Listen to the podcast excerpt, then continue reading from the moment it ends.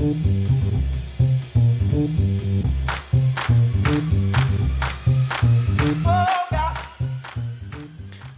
and welcome to Wunderbar Together. Uh, thanks for tuning in. I'm Felix Seltner, I'm your host, and uh, I have a special announcement for you today.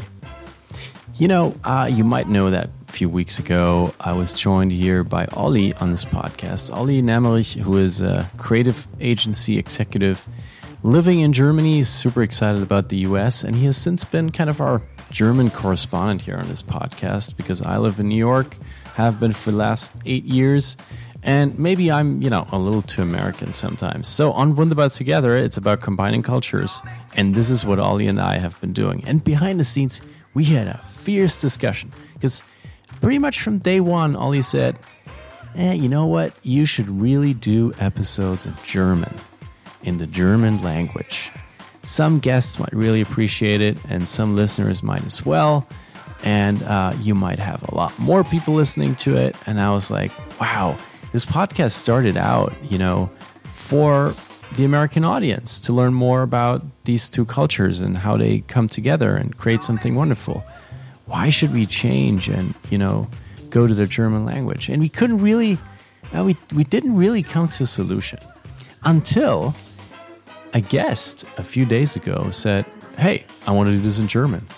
And we were like, What are we going to do now? And then we said, Well, maybe this is the time to actually let the guests decide what language they prefer. Because some of our guests have spent their entire life in the US and they find it weird to talk in German. Others, they just moved there or they have been living there for a while, but they're, you know, still very much connected to Germany and to work and speak in the German language all day. And they might actually prefer it. And then on our listener side, we're now in the thousands of listeners. There might be some who enjoy this, who maybe speak German all day as well, or, you know, just enjoy listening to the language more. So, if you're one of them, this is for you.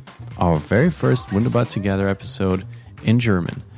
Our colleague and co host here, Ollie, met with one of the famous Germans, I think, in the US.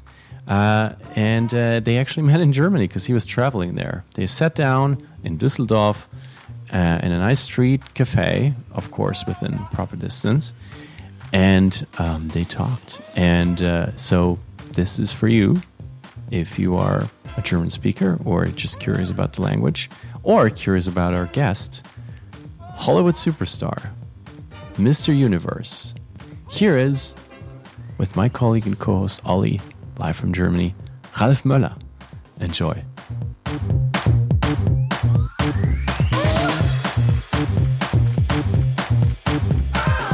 Lieber Ralf, Lieber Oliver, grüße dich.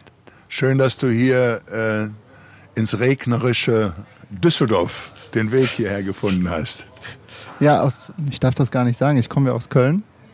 Ja, Und, ähm, ist ja nicht weit entfernt. Nee, da hat man aber äh, keine guten Karten in Düsseldorf, muss man tatsächlich sagen. Nee, Nee, für die. ich werde es keinem sagen, dass du aus Köln bist. Wie geht's dir? Sehr gut, danke. Jetzt haben wir, wie spät ist denn jetzt überhaupt? 1 Uhr, 13 Uhr? Ja, Lunchtime. Das, ich habe schon hier die erste leichte Zigarre, hier die erste Cohiba hier, schon mal leicht angezündet. Das Ja. war noch ein Leftover von gestern. Okay.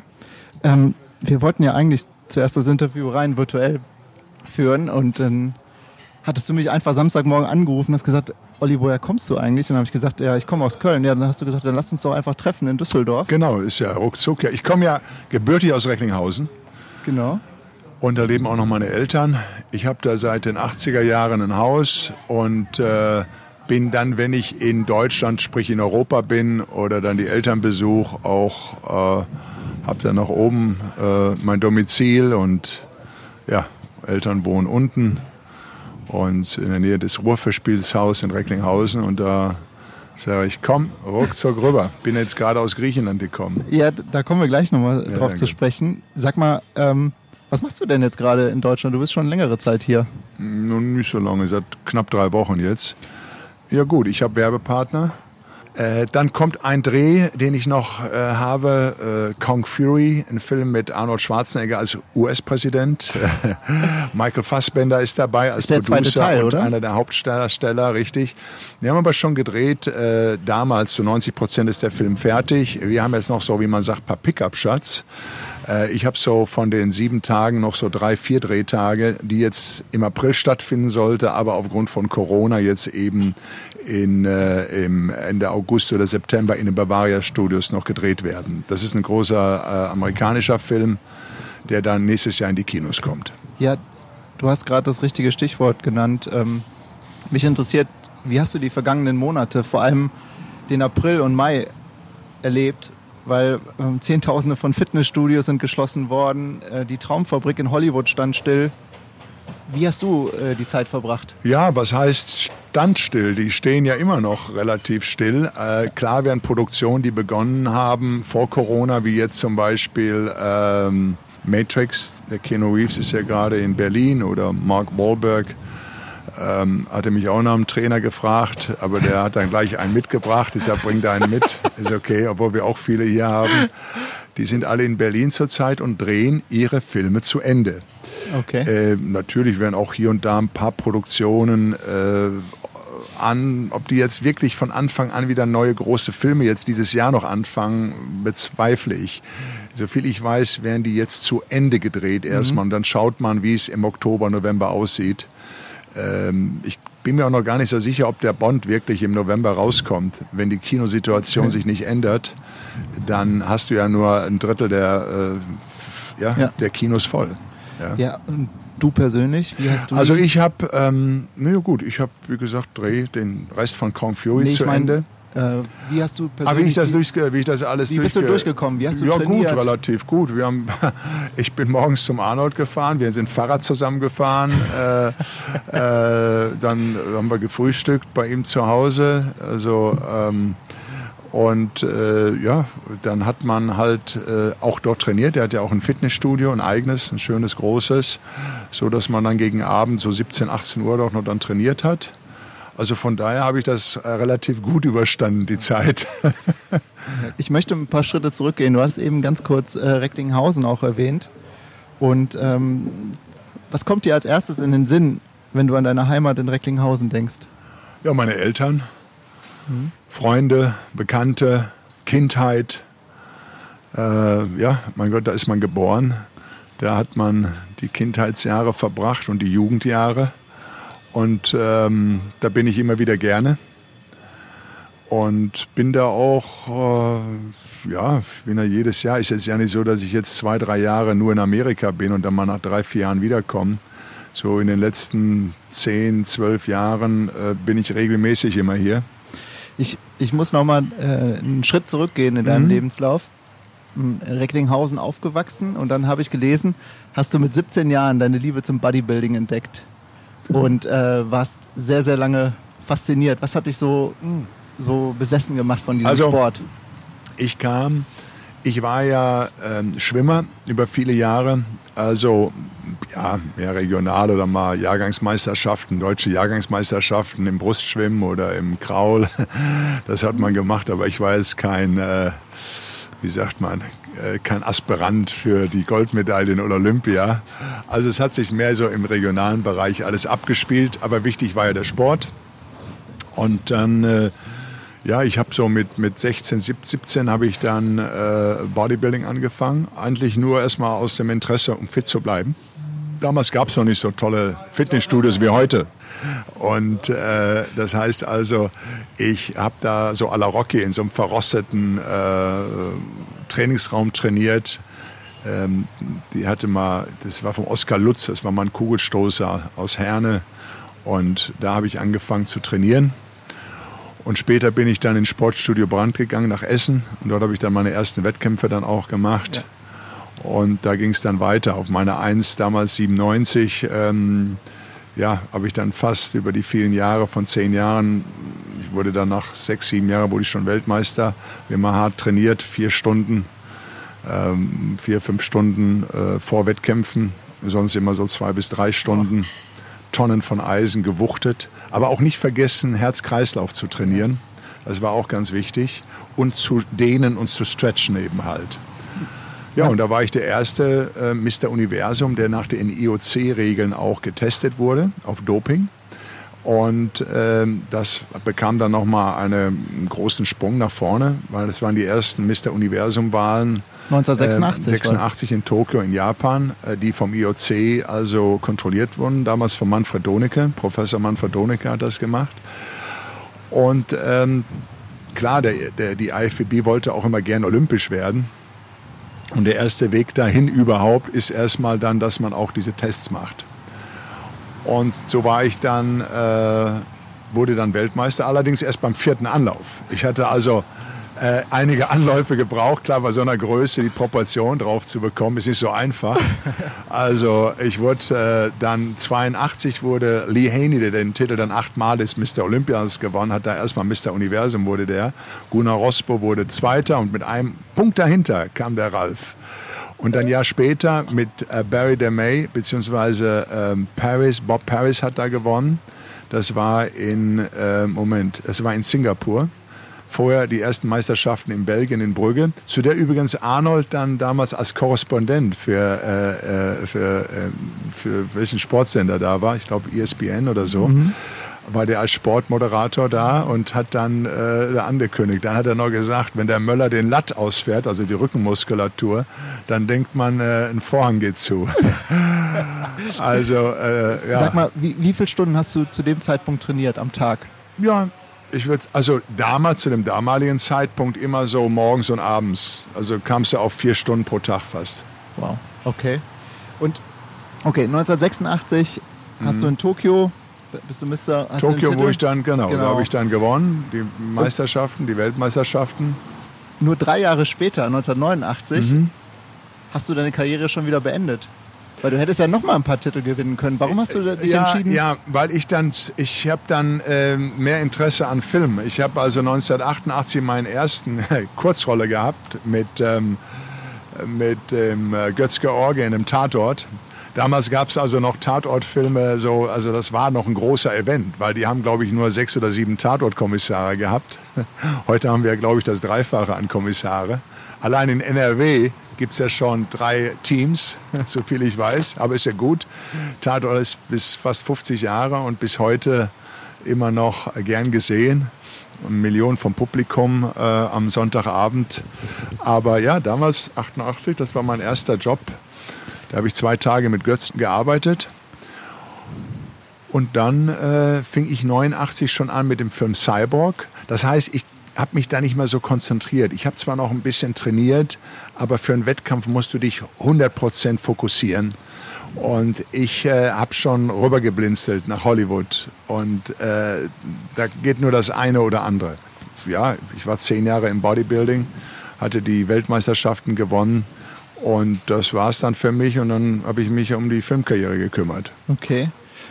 Nochmal eine Frage zum Bodybuilding, weil der Sport hat sich ja enorm weiterentwickelt und da sind jetzt fast 30 Jahre dazwischen. Wie betrachtest du den, den Sport heute im Vergleich zum, zu dem Sport früher? Weil du bist ja noch sehr, sehr nah dran am Bodybuilding. Du trainierst selber noch jeden Tag, wie ich lese, und ähm, beobachtest äh, den Sport auch sehr nah. Ja, beobachten ist weniger. Ich könnte jetzt gar nicht sagen, wer im Moment Mr. Olympia oder deutscher Meister ist. Also so nah im Moment nicht. Aber ich bin äh, immer da. Ich werde mir hoffentlich mal im nächsten Jahr, jetzt geht es ja nicht im Moment, aber vielleicht mal wieder eine Meisterschaft anschauen. Das heißt, klar, ich war bei der Arnolds Classic. Also vor Corona haben wir noch die Arnolds Classic in Columbus, Ohio gemacht. Die habe ich auch mal mitgemacht. Das war 1989. Das waren meine letzten Meisterschaften gewesen. 88 war die Olympiawahl, 89 dann die Arnolds Classic. Die die erste Meisterschaft. Also die Veranstaltung gibt es schon lange, aber seit 89 dann ähm, diese Wettkämpfe. Und ähm, da habe ich noch teilgenommen und war jetzt noch in diesem Jahr, waren wir noch bei der Klassik, zwar nicht mehr mit so vielen Leuten, die haben auch noch eine Messe, so wie die FIBO hier. Das hat nicht stattgefunden, aber die Wettkämpfe haben stattgefunden. Stärkster Mann der Welt oder dann auch äh, die Miss Bikini-Wahlen und so weiter, das, das war dann auch da, ja. Okay. Und dann hm, gehe ich, geh ich nochmal drei Jahre weiter, 1992. Mhm. Du bist nach L.A. gezogen, weil es dein Traum war, in Hollywood eine Karriere zu machen. Ich habe gelesen, du hattest keine Schauspielausbildung. Du hast zu dem Zeitpunkt kein gutes Englisch gesprochen, hast es aber dennoch geschafft. Äh, wie? hast du das geschafft? Naja, gut. Ähm, ich hatte dieses Schulenglisch, aber ich hatte auch im Englischen auch immer eine 5. Also, dass ich damit mal mein Geld verdiene, das, wenn ich das damals gedacht hätte, da hätte ich gesagt, um Gottes Willen, äh, Stummfilm, Stummfilmzeit wäre wahrscheinlich dann besser gewesen. Aber äh, naja, wenn man wenn man, wenn man sich da reinbegibt, dann, dann muss man natürlich nachher an sich arbeiten. Natürlich habe ich dann an der Sprache auch gearbeitet, beziehungsweise äh, ich habe dann auch Schauspielunterricht, also war in, in Klassen, sagen wir mal, gewesen. Und, äh, aber ja, nun waren ja die Anfangsrollen waren ja nicht gerade à la Shakespeare. Ja? Bei uns ging es ja um Kampf, Explosionen, Universal Soldier, Best of the Best. Ja? Aber äh, trotzdem, klar, äh, musste auch ein Charakter entwickelt werden und auch gespielt werden. Und das habe ich dann äh, mit Eric Morris der damals schon mit Jack Nicholson gearbeitet hat. Arnold war bei ihm auch gewesen. Der ist jetzt mittlerweile auch schon 82, der gute Eric.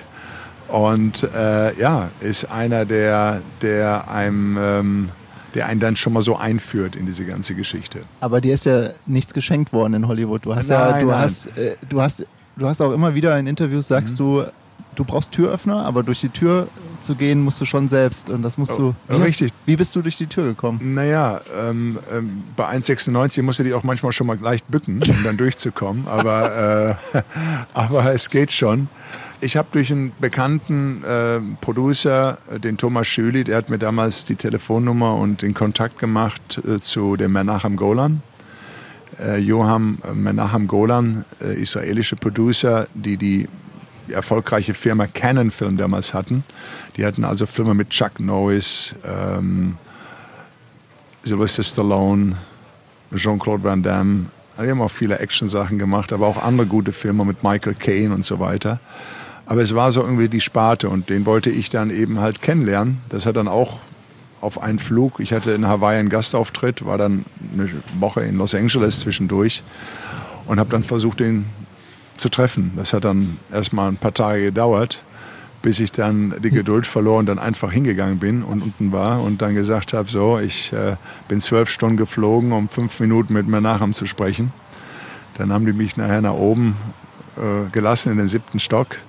Da war dann seine Assistentin, mit der ich mir auch so in meinem ja, mehr oder weniger äh, Englisch unterhalten. Das ist ja fast Hollywood. Das ist ja fast Hollywood-reif. Ja, ja. Und da habe ich gesagt, okay, sagt sie. Und dann habe ich eine Stunde gewartet, dann kam ich rein und als ich in diesen riesiges Büro gegangen bin, war so eine, ach, äh, ein riesiges Fenster hinter dem Menachem und, und ganz im Entfernten konnte man die Hollywood-Sign wirklich sehen am Berg. Und er saß, er war bekannt dafür, Menachem Golan, dass er seine ähm, Hosenträger immer hatte, so ganz breite, rote oder blaue und so über sein weißes Hemd. Und ich sagte, was willst du? Ich sagte, ja, ich sage, ich möchte Filme machen, sage ich, genau wie äh, Jean-Claude und, und Dolph und äh, äh Chuck Norris. Und ähm, ich sage, ähm, mich kennen viele Millionen Leute durchs Bodybuilding auf der Welt. Ich bin gerade Weltmeister vor ein paar Jahren geworden, habe dem Bücher gezeigt, habe dem die Zeitung und so der sah also, aha, den kennen also schon mal welche, das hat schon mal geholfen. Mhm. Und da brauchte ich auch nicht viel reden. Irgendwie sagte der auf einmal, du bist Captain America. und nahm mich dann mit in den Raum äh, nebenan, wo der Carlo Ponti, einer der größten italienischen Filmproduzenten, noch saß, mit seinem Cousin Johann Globus. Und äh, die hatten über Filmprojekte gesprochen. Er war übrigens mit der Sophia Loren damals verheiratet, dann lange Jahre. Und äh, so habe ich meinen ersten drei Picture-Deal gemacht. Und der erste Film, den ich machte, hieß Cyborg. Allerdings erstmal nur eine kleine Nebenrolle. Ihm ging es erstmal darum, dass ich reinkam. Das war in, ähm, in der Nähe von Florida, haben wir damals da gedreht, in den Wilmington Studios. Und der hieß Cyborg. Jean-Claudes erste, ja, eine seiner ersten Rollen auch äh, mit. Und dort habe ich dann drei Wochen gearbeitet. Anschließend, äh, die Filmfirma, die hatte dann einige Investitionen gemacht in Filme, die nicht ganz so gut waren, ähm, okay. dass sie dann nachher Bankruptcy anmelden musste. Aber ähm, es gab dann einen weiteren Anlauf durch Mario Casar und Andy Vanya. Und ja, die hatten die Filme Coralco, die haben gemacht Rambo, ja. die haben gemacht die Terminator-Filme. Rocky äh, auch, oder? Ja, äh, Rocky weiß ich nicht, ob die Rocky gemacht haben, aber auf okay. jeden Fall haben sie Rambo gemacht. Rambo mhm. haben sie gemacht und die Terminator einige. Okay. Und Die Hard auch, ja, mhm. mit Bruce Willis. So, da war eine andere Actionfirma und da habe ich dann Mario Casar auch wieder aufgesucht. Ja. Der allerdings, das ging dann einfacher, weil ich durch Menachem Golan dann schon Presse hatte und schon Cyborg hatte und da wussten sie schon, aha, da ist ein Deutscher und so.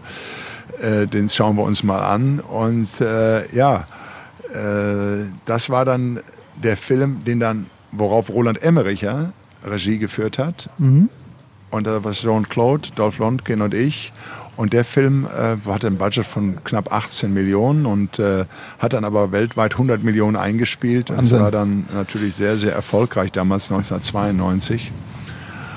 Und hatte dann auch meine erste Agentur. Und dann gingen Filme wie äh, Best of the Best oder so. Das, das ging dann immer so weiter halt. Ne? Ähm, ja, bis wir dann irgendwann was weiß ich, bis man dann nachher nach Gladiator kam. Ja. Danke, dass du die Geschichte da mit uns teilst. Mhm. Wir reden ja über Deutsche, die in Amerika leben und arbeiten. Und ähm, was, was uns interessiert auch, vor allem mich interessiert, ist, was ist eine typisch deutsche Eigenschaft, die dich in Hollywood weitergebracht hat? Weil äh, die Deutschen stehen ja auch sehr für Pünktlichkeit, Zuverlässigkeit. Das ist wahrscheinlich etwas, was dir in Hollywood auch einfach zugute gekommen ist, dass du immer dran geblieben bist, immer zuverlässig. Ja, ja nur mit Pünktlichkeit geht es natürlich auch nicht. Du musst natürlich erstmal durch die Tür und auch dann die Rollen bekommen. Du musst mhm. Castings machen. Klar, wenn man dich nachher dann schon kennt oder du einen gewissen Namen hast, werden dir auch schon Rollen angeboten. Aber wenn ich was Neues machen soll zum Beispiel, was man vielleicht vorher noch nie gemacht hat, dann muss man auch schon mal zum Casting gehen oder sagt, okay, ich will den einen oder anderen doch mal sehen in der Rolle. Da gehen aber selbst Oscar-Gewinner hin, ja, mhm. wirklich, ist so. Die dann auf einmal was ganz anderes spielen wollten, wo dann erstmal, das ist aber ein ganz normaler Arbeitsprozess. Okay. Weißt du, man, man, man geht, ähm, das ist hier nicht so wie mit unseren Regierungen. Da ist es ja einfacher. Ne? Da ist auf einmal jemand Wirtschaftsminister und wird auf einmal dann Verteidigungsminister oder Ministerin. Oder, oder ja, die kriegen alle ihre Jobs von heute auf morgen.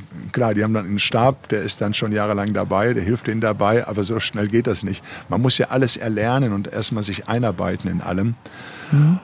Und ähm, was ich immer zu meinen, glaube ich, Stärken gezählt habe oder was ich auch jedem dann raten würde, ist immer, um nicht zu schnell aufzugeben, ist ganz einfach auch äh, am Ball zu bleiben. Ich vergleiche das auch immer mit meinem Training. Äh, ja. Man muss viele Wiederholungen machen und äh, Übungen machen. Das kennen wir auch aus anderen Sportarten, aus jeder Sportart. Und ich sage immer, oder wie schon Mohamed Ali gesagt hat, er fängt an zu zählen, wenn es weh tut. Ne? I start counting when it hurts. Das heißt, die ersten acht, neun Wiederholungen, die sind, ja, die schafft man. Aber dann, wenn es weh tut, da muss man sich durchquälen. Und das habe ich auch immer auf das, äh, auf das normale Leben bezogen, auch auf Jobs oder wenn man ein Ziel erreicht. Ist egal, in welcher Branche du jetzt derjenige jetzt gerade arbeitet. Gegenwind ist nie schlecht. Gegenwind äh, braucht man, ja, um sich da durchzukämpfen. Äh, alles, was so einfach kommt, geht auch wieder schnell. Meistens. Ja, ja. Muss nicht sein, aber ist meistens so der Fall. Also sozusagen Rückschläge habe ich gar nicht als Rückschläge gesehen, sondern als das Prozess einer, einer, einer Arbeit, die man, die man, wo man weitergeht. Also ich sehe das jetzt nicht so negativ, ne? Und das ist auch aus Amerika so ein bisschen, dass man das positiver sieht halt. Ja, alles, was leicht kommt, geht auch wieder leicht. Das ist total äh, plausibel. In welcher Branche man auch arbeitet, jeder hat ja irgendwo ein Ziel meistens. Und um das zu erreichen, muss er natürlich mehr tun als der andere, sonst kann er dieses Ziel nicht erreichen. Ja. Und dass das nicht einfach ist, sondern mit, mit äh, jeder der Schauspieler, die sind, äh, Mickey Rourke ist zu 70 Castings gegangen. George Clooney, bis der überhaupt mal dann eine Rolle bekam, die haben allein sieben Pilots, Piloten gemacht. Keine wurde als Serie, äh, kam dann durch. Ähm, klar, dann hat dann Tarantino mit ihm einen Film gemacht. Da war der Tarantino auch nicht, aber dann war ein gutes Projekt, wo er reinpasste und dann, dann ging es so seinen hm, Weg. Okay. Ja? Ich habe hier eine kleine Sprachnachricht für dich. Ja. Hey, Ralf, mein Freund, hier ist Tom, Tom Jungersdorf. Ach, der Tom. Du bist on the road again. Wie toll, ich freue mich für dich. Jetzt Showtime, Ralf. Die Podcast-Kollegen haben mich gefragt, ob ich eine besondere Frage an dich habe. Und ja, Thomas. ich natürlich. Du weißt, wie sehr ich deine Hollywood-Weisheiten liebe, wenn du sagst, wir in Hollywood werden nur fürs Warten bezahlt. Richtig, richtig. Ja. Acting is for free. Du bist seit vielen, vielen Jahren eng mit Arnold Schwarzenegger befreundet und meine persönliche Frage an dich ist, was ist eigentlich der beste Rat, den du jemals von Arnold bekommen hast? Und in return natürlich, was ist der beste Rat, den du ihm gegeben hast? Ich bin gespannt. Enjoy the show. Bis bald. Unser Kumpel, ja, Tom Junkersdorf, Genau. äh, ehemaliger GQ, äh, Chefredakteur. Chefredakteur der GQ. Ja, den habe ich dann auch äh, Arnold vorgestellt und dann haben wir ja einige erfolgreiche Produktionen gemacht. Und ähm, ja, wenn man in der Zeit, in der man, in der man drüben ist, also äh, es gab mal einen Spiegelbericht, äh, der war auch treffend, äh, von Mark Huyer, der auch immer noch dort arbeitet. Der hat dann gesagt, Arnold, die Lernmaschine, ne? The Learning Machine, also Lernen. Ähm, und das ist ganz wichtig, sich natürlich auch immer dementsprechend vorzubereiten auf das, was man tut, äh, gut vorzubereiten. Ähm, und lernt und lernt. Ich meine, Arnold ist da extrem. Als der Gouverneur wurde, musste der innerhalb von ein paar Monaten also das machen, was andere, wo andere Jahre für brauchen, hat aber auch mit den besten Leuten dann zusammengearbeitet, aber natürlich auch eine eigene In Institution gehabt, das, der eigene Wille, ne, das zu packen. Und ähm, ähm, ja, was lernt man? Mein Gott, mit dem Arnold, Arnold kenne ich jetzt seit 38 Jahren. Also äh, da ist fast jeder Tag immer irgendwo eine Überraschung. Das ist wirklich einer, der also so positiv ist, ist man nie über jemanden schlecht redet. Das ist erstmal schon mal äh, Punkt Nummer eins. In jedem irgendwo doch noch äh, etwas sieht ähm, und sehr positiv äh, Menschen aufgeschlossen ist. Was mich immer äh, bewundert hat bei ihm ist, dass er, wenn er mit Leuten gesprochen hat und sich die Zeit dafür genommen hat, auch wirklich intensiv zuhört und dann auch wirklich diskutiert und spricht.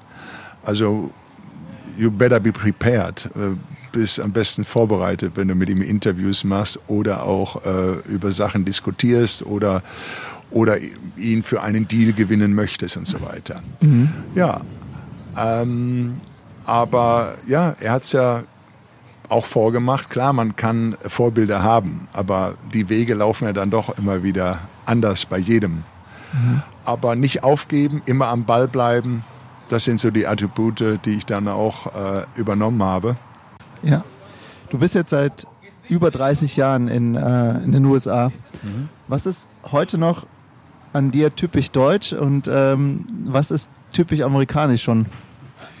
Ach Gott, typisch amerikanisch ist eben halt das, wenn zum Beispiel ähm, am Flughafen gesagt wird, Mensch, es ist Winter, der Flug geht nicht.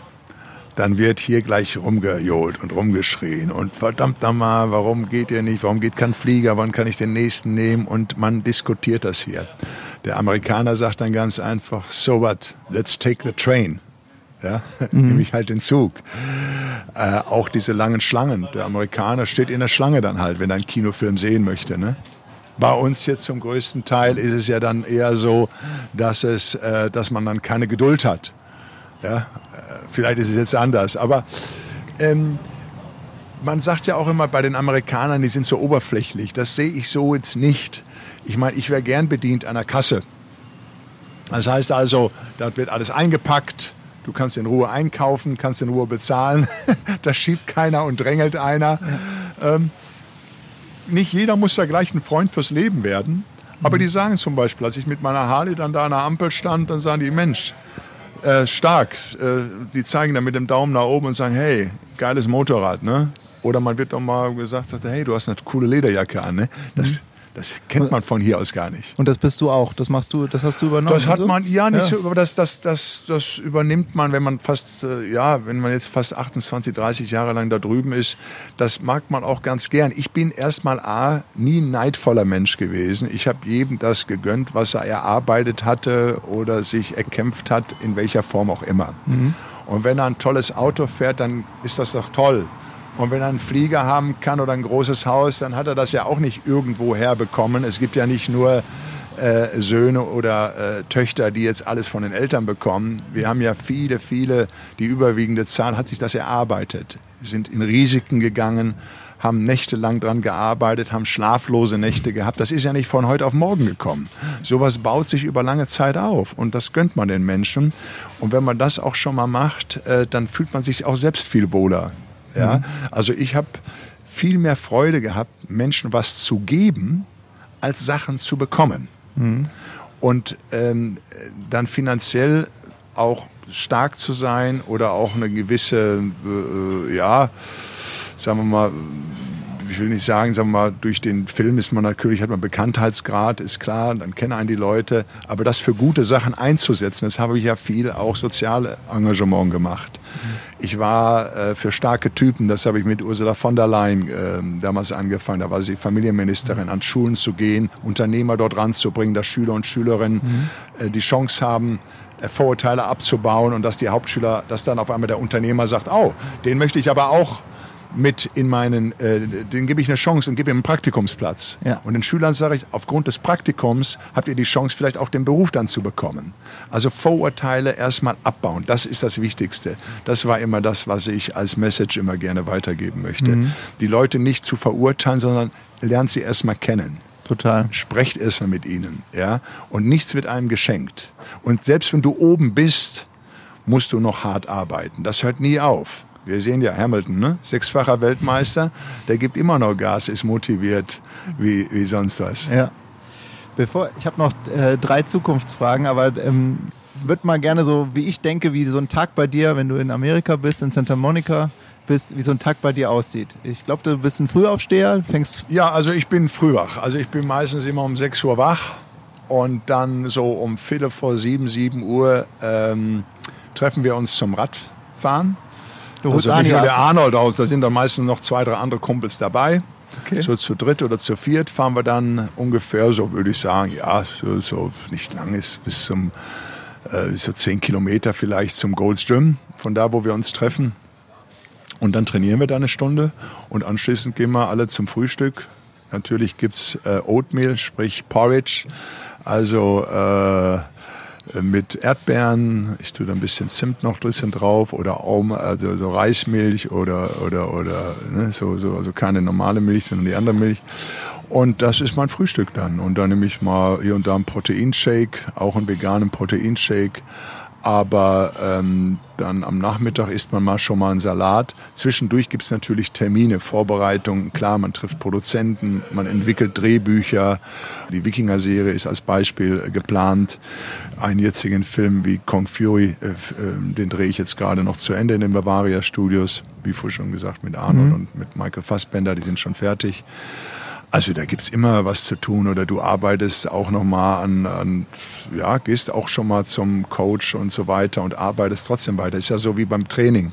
Ich höre nicht auf. Ich kann ja nur meinen Körper entwickeln, wenn ich trainiere. Und so ist es ja auch mit dem Acting. In allem, was man macht, muss man immer wieder üben und trainieren. Ja. Und wenn am Nachmittag noch ein bisschen Zeit bleibt, dann kann ich mir vorstellen, fährst du mit der Harley. Äh, Ja, ja gut, das ist meistens am Wochenende. Okay. äh, äh, äh, das ist meistens schon mal am Wochenende. Genau, da sind wir dann mit äh, James Cameron, Arnold oder äh, John Bon Jovi war auch schon mit dabei. Also das, das, das geht dann. Da fahren wir dann am Wochenende schon mal. Nicht Okay. jedes Wochenende, aber wenn wir da Zeit haben, geht's dann mit der Harley auch Richtung Malibu ne, zum Frühstück. Ja, super. Mm, Jetzt bist du äh, tatsächlich hier in Deutschland und es war gar nicht einfach, mit dir einen Termin zu finden, weil du total beschäftigt warst. Du bist hier von einem Dreh zum nächsten gesprungen, machst parallel noch diesen, diesen Kinofilm fertig, äh, hast also eine hohe Pace. Äh, wie lange verkraftest du das Tempo noch? Ja, ich bin ja noch jung, ist mit 61 ist, äh, fängt das Leben doch. Der Udo de Jungs hat immer gesungen, mit 66 fängt es erst an. Also habe ich ja noch fünf Jahre Zeit. Also bin ich ja noch ein junger, äh, äh, junger Bursche. Aber ich muss sagen, ähm, wenn ich zurückdenke vor 40 Jahren, oh Gott, 40 Jahre, ne, wenn man so hört, 40 Jahre. Früher hat man gesagt, vor drei, vier Jahren oder vor ein paar Jahren. Nein, aber da hieß es dann so, als ich 25 war, 20, 25, aber wenn der mal mit dem Training aufhört, hängt der Bizeps bis zur Kniekehle. Ich bin also besser Sieht in Form, als aus. ich in den 40ern bin äh, und äh, trainiert. Ich habe 115 Kilo. Ich trainiere tagtäglich. Äh, jetzt nicht mehr so schwer und so lange, aber ich fahre viel Rad. Ja, wenn ich hier, ob ich jetzt in Amerika bin oder hier in Recklinghausen, die ehemalige Halden, schön hier, 60, 70 prozentige Steigung. Äh, die fertig fahre ich immer noch hoch. Also ähm, ich glaube, dass es auch sehr wichtig ist, neben dem Training und neben der Ernährung, die 80 Prozent ist, um Erfolg zu haben, ähm, ist es wichtig, dass man äh, motiviert ist und äh, nicht jeden Tag so sieht.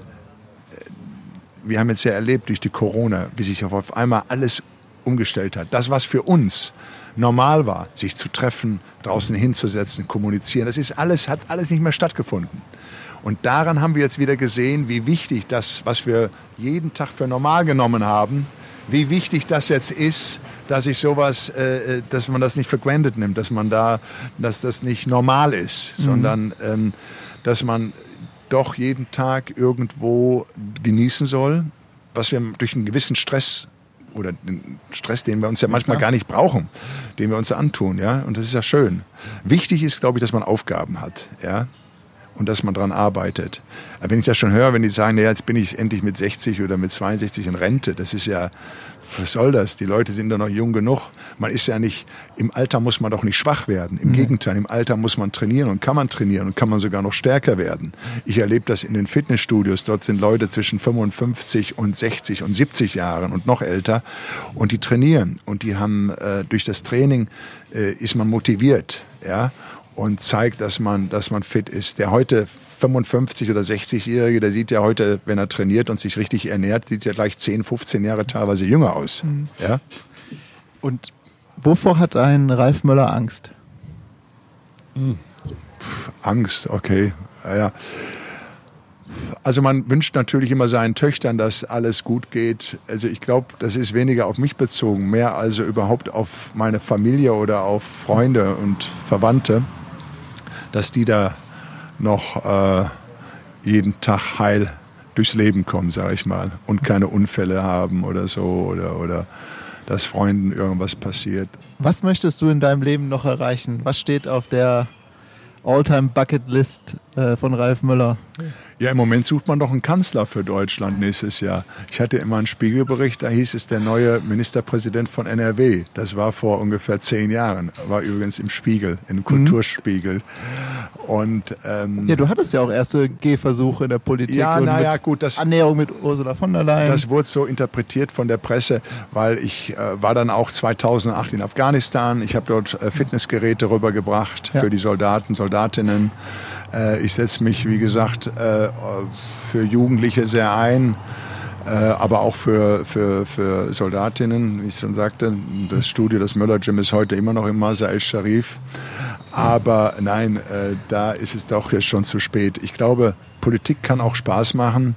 Ähm, äh, weil Politik heißt ja auch gemeinsam was schaffen, gemeinsam äh, lösen, äh, nicht nur irgendwo äh, Agenturen heuern für viel Geld und sich dann beraten lassen mhm. und, und sowas, das ist ja nicht Politik.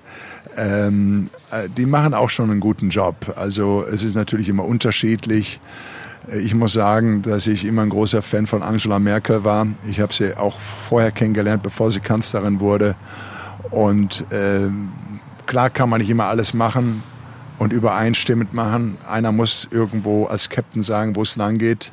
Ähm, und sie hat uns, muss ich sagen, eigentlich sehr gut bisher äh, durch die Gewässer geführt. Äh, nächstes Jahr wird es, denke ich mal, noch ist sie ja da. Ja. Ich denke immer noch, sie macht doch noch mal vier Jahre, aber äh, wahrscheinlich, man weiß es nicht. Das, wird, das weiß man in der Politik nicht. Ähm, ansonsten haben wir ja äh, auch hier zwei Aspiranten, die jetzt äh, nächstes Jahr zeigen werden, wer der Bessere sein wird. Das werden dann die Leute entscheiden. Aber zu alt äh, bist du nicht für die Politik. Aber ich muss sagen, dass äh, Angela Merkel, um nochmal darauf zu hinzukommen, wirklich die äh, starke Reputation hatte, also immer gern gesehen wurde und mhm. so. Und naja, das ähm, sehen wir jetzt auch in Corona-Zeiten. Deutschland ist da auch wirklich beispielshaft. Ja. Ja, das sieht man auch. Amerika, da hinkt es noch ein bisschen im Moment. Ist jetzt wieder alles im Moment, äh, ist ja kleiner Lockdown wieder rückgängig geworden. Wir wollen mal sehen, wie das alles wird. Vor allem in Kalifornien, deiner Heimat, ist, ja, ähm, ja, ist nicht ähm, richtig, richtig. Ja, ich kann gut. jederzeit, ich habe ja einen amerikanischen Pass und auch den deutschen Pass. Ich kann also hin und her, aber wie gesagt, jetzt bleibe ich erstmal noch die nächsten zwei Monate bis September, Ende September äh, erste Mal auch in Europa okay. bin ich unterwegs. Das Gut. auf jeden Fall, ja. Wir enden den Podcast immer mit der gleichen Frage. Und was ich gerne wissen würde, welcher Song hörst du am liebsten auf deiner Harley, wenn du durch Amerika fährst? Oder welcher Song macht dich glücklich? David Bowie. Welcher Song von David Bowie? Was haben wir da? Der hat ja, I mean, Rebel Rebel von 1999 ist ganz stark.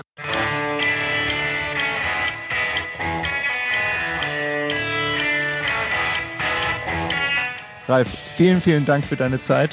Ja, Olli, dir, ja, absolut. Auch erstmal Gratulation für euer ähm, Podcast hier. Mhm. Äh, ist ja noch nicht so lange raus und du hast schon, hast auch nicht aufgegeben, gut, äh, mich hier äh, heute, dass wir das heute jetzt zuführen können. Ich hoffe, es ist das letzte Interview. Wir werden noch einige hoffentlich in Zukunft machen und wünschen ja, genau. euch natürlich mit deinem Team auch weiterhin viel Erfolg. Dankeschön. Vielen, vielen Dank. Bitte.